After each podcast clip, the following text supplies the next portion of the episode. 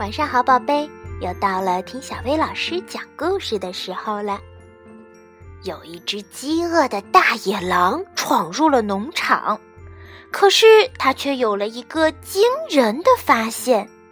到底发生了什么事儿呢？今天咱们就一起来听一听故事：一只有教养的狼。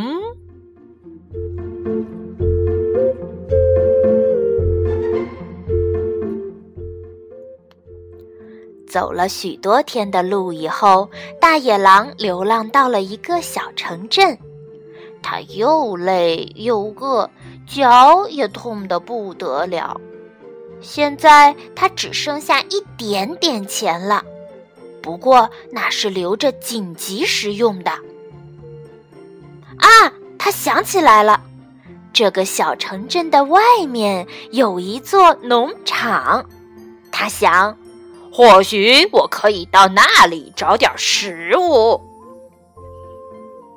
从农场的围栏往里望去，他看见了小猪、小鸭、小母牛正在阳光下看书。大野狼从来没有看过动物看书，可能是我眼花了吧。不过，哎呀。他已经饿得没有时间多想了。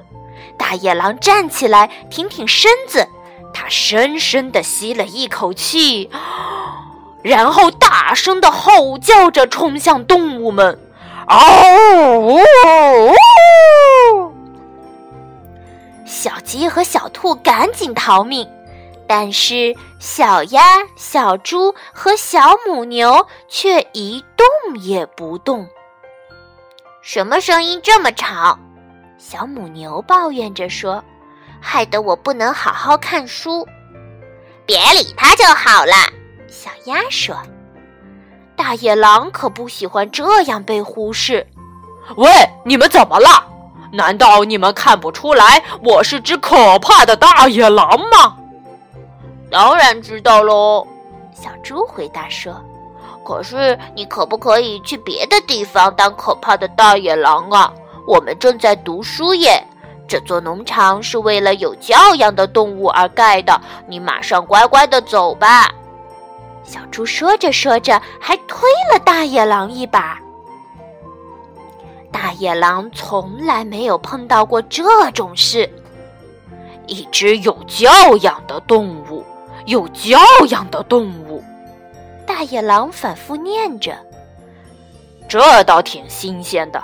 好，我也去学学怎样读书。”于是他开始上学去了。孩子们看到教室里有一只大野狼，都觉得很奇怪。不过它好像没有要吃人的意思，所以他们很快就习惯了。大野狼上课上得很认真，经过一番努力后，他学会了读书和写字。没多久，他就成为了班上最优秀的学生。直到对自己的成绩感到满意后，大野狼回到农场，跨过围栏：“我要让你们好好瞧瞧。”他心想。他打开书，开始大声念。跑呀，大野狼！跑呀，看见大野狼在跑呀！你要学的东西还多着呢。小鸭连抬头看一眼都懒。小猪、小鸭和小母牛继续看着他们的书，对大野狼一点兴趣都没有。大野狼又转身跳过围栏往前跑，他一直跑到了图书馆。他花了很长很长的时间努力研读，还把布满灰尘的旧书都读了一大堆。他一遍又一遍地练习，直到他可以流畅地念书，不会停顿了。现在啊，对他们来说，我一定是最棒的了。他自言自语地说。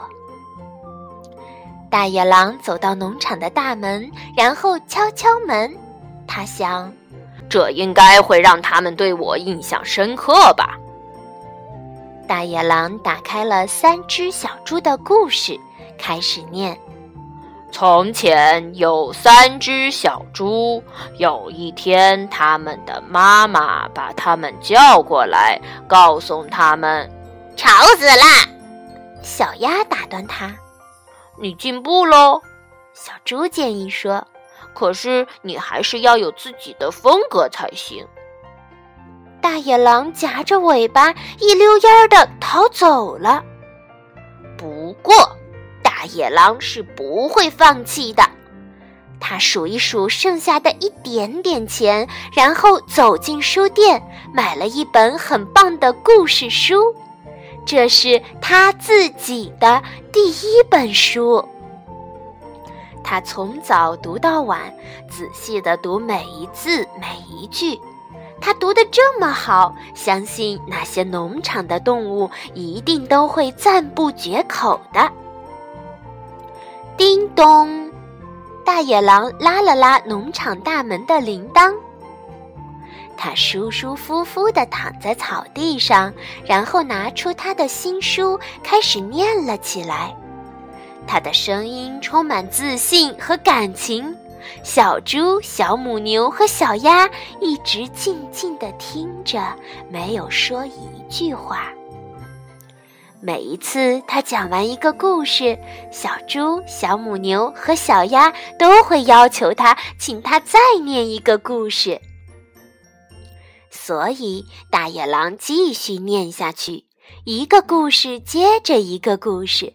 一会儿，他是从灯里冒出来的精灵。一会儿，他扮演起小红帽，接下来他又变成无恶不作的海盗，好有趣哟！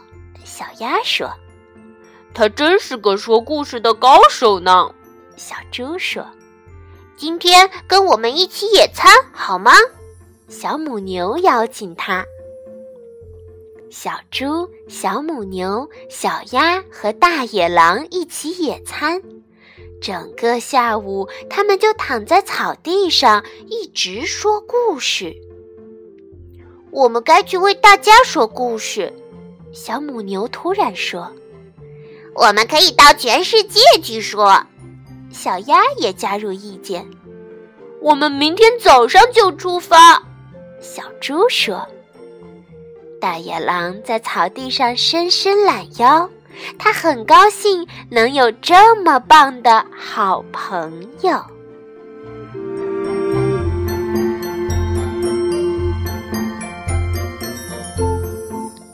听说后来这四个好朋友来到城镇里，每天都给小朋友们讲故事，很受欢迎哦。